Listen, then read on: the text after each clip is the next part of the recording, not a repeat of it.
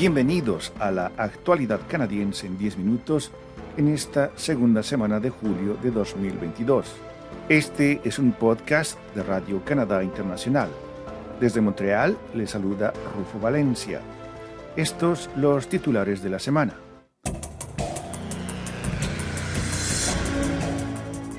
Ottawa insta a la población a recibir una dosis de refuerzo para enfrentar el COVID-19. Consumidores y empresas canadienses creen que la inflación se mantendrá elevada. Ottawa llega a un acuerdo con los indígenas sobre el bienestar infantil. Canadá ratifica protocolos de adhesión de Suecia y Finlandia a la OTAN. Las canadienses inauguran su campaña en la CONCACAF goleando a Trinidad y Tobago.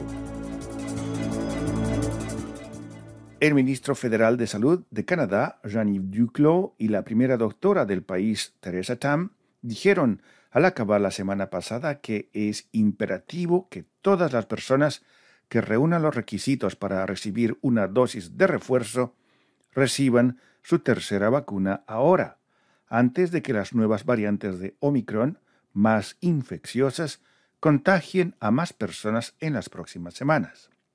La doctora Tam, jefa de salud pública de Canadá, dijo que las autoridades se están preparando para una nueva oleada a fines del verano y principios del otoño a medida que las variantes como la BA4 y la BA5, capaces de evadir la inmunidad en las personas vacunadas, así como en aquellas que contrajeron la pandemia, se extiendan y el país entre en la temporada de los virus respiratorios.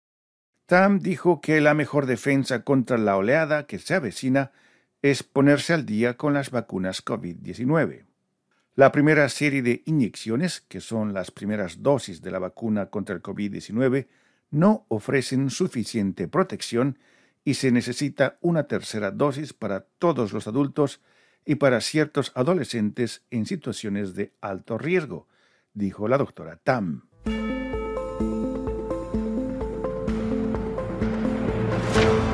Más detalles sobre estas y otras actualidades canadienses en nuestro sitio en internet ici.radio-canadá.ca barra oblicua rci barra oblicua es.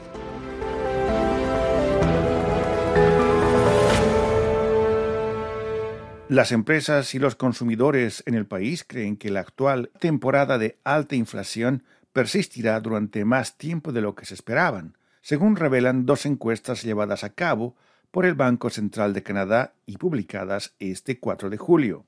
Los dos informes, conocidos como la encuesta de perspectivas empresariales y la encuesta canadiense de expectativas de los consumidores, son el resultado del sondeo trimestral que realice el Banco Central entre las empresas y los consumidores canadienses para conocer sus perspectivas sobre lo que está ocurriendo en materia de economía en el país. Aunque los resultados difieren en algunos aspectos, el tema dominante de ambos fue la inflación y el impacto que está teniendo en la compra y venta de bienes y servicios, así como en la contratación y el despido de personal.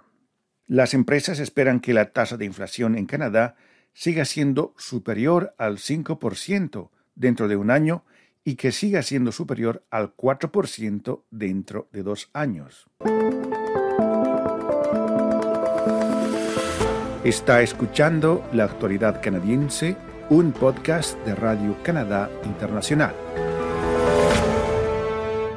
El gobierno de Canadá y la Asamblea de las Primeras Naciones la principal organización indígena en el país, llegaron este 4 de julio a un acuerdo final para compensar a los jóvenes indígenas que fueron perjudicados por el sistema discriminatorio de bienestar infantil en el país. El Departamento de Servicios Indígenas de Canadá afirmó que este es el mayor acuerdo en la historia del país. En total, se destinarán unos 20 mil millones de dólares a los niños de las primeras naciones en las reservas y en el territorio de Yukon que fueron arrancados de sus hogares entre el 1 de abril de 1991 y el 31 de marzo de 2022. Esos fondos también indemnizarán a los afectados por lo que el gobierno denominó su estrecha definición del principio de Jordan entre 2007 y 2017. Ese principio establece que los niños indígenas que viven dentro y fuera de las reservas deben tener un acceso equitativo a todos los servicios públicos financiados por el gobierno. Sostiene que a los niños indígenas no se les debe negar el acceso a los servicios públicos mientras los gobiernos se disputan sobre quién debe pagar por esos servicios. También se beneficiarán los niños que no recibieron un servicio público esencial o sufrieron retrasos en el acceso a dichos servicios entre 1991 y 2007. Se espera que los fondos comiencen a llegar a las primeras naciones en algún momento a partir del próximo año.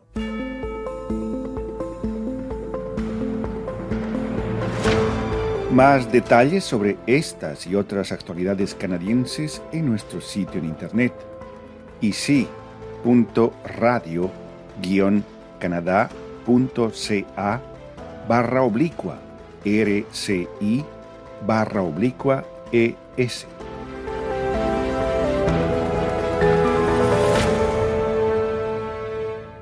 El proceso de adhesión de Suecia y Finlandia a la alianza militar de la OTAN fue iniciado con la ratificación anunciada el 5 de julio por el gobierno de Canadá, que se convirtió en el primer país en ratificar los protocolos de adhesión de Finlandia y Suecia a la OTAN. Los dos países dan así un paso más hacia su plena adhesión, decía un comunicado emitido por la oficina del primer ministro Justin Trudeau. Los otros 29 países miembros de la alianza siguieron rápidamente ese ejemplo.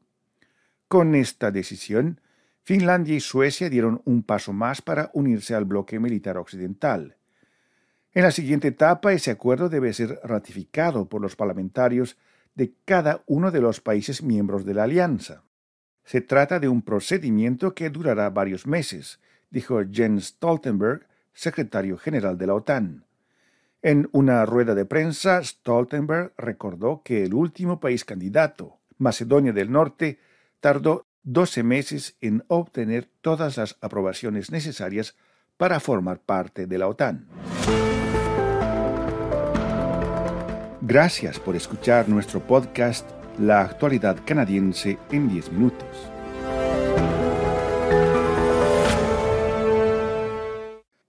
Canadá goleó a Trinidad y Tobago por 6 a 0 en el partido inaugural del Campeonato Femenino de la CONCACAF jugado en Guadalupe, México, el pasado 5 de julio. Canadá, actual campeón olímpico, ocupa el sexto lugar en la clasificación mundial de selecciones femeninas frente al lugar 76 de Trinidad y Tobago. A pesar de dominar el juego, Canadá tuvo una ventaja mínima de 1-0 hasta la mitad del segundo tiempo, con un gol anotado por la capitana canadiense Christine Sinclair. Una vigorosa defensa de las trinitarias y algunos fallos en la definición provocaron la frustración canadiense. Finalmente, las puertas del gol se abrieron para las canadienses con cinco goles anotados en los últimos 23 minutos del partido. Julia Grosso marcó dos goles, a los que se sumaron los tantos de Jesse Fleming Janine Becky y Jordan Huitema. El torneo de ocho equipos, que se disputa hasta el 18 de julio, sirve como ronda clasificatoria en América del Norte y Central y el Caribe, tanto para ganar un lugar en la Copa Mundial Femenina de 2023 en Australia y Nueva Zelanda, así como la participación en los Juegos Olímpicos de 2024 en París. Anteriormente, las clasificaciones para el Mundial y los Juegos Olímpicos eran torneos separados en la región.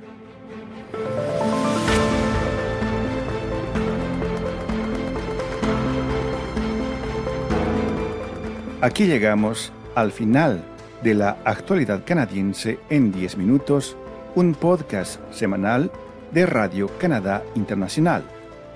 Desde Montreal, Canadá, Rufo Valencia, les agradece por su atención y será hasta la próxima.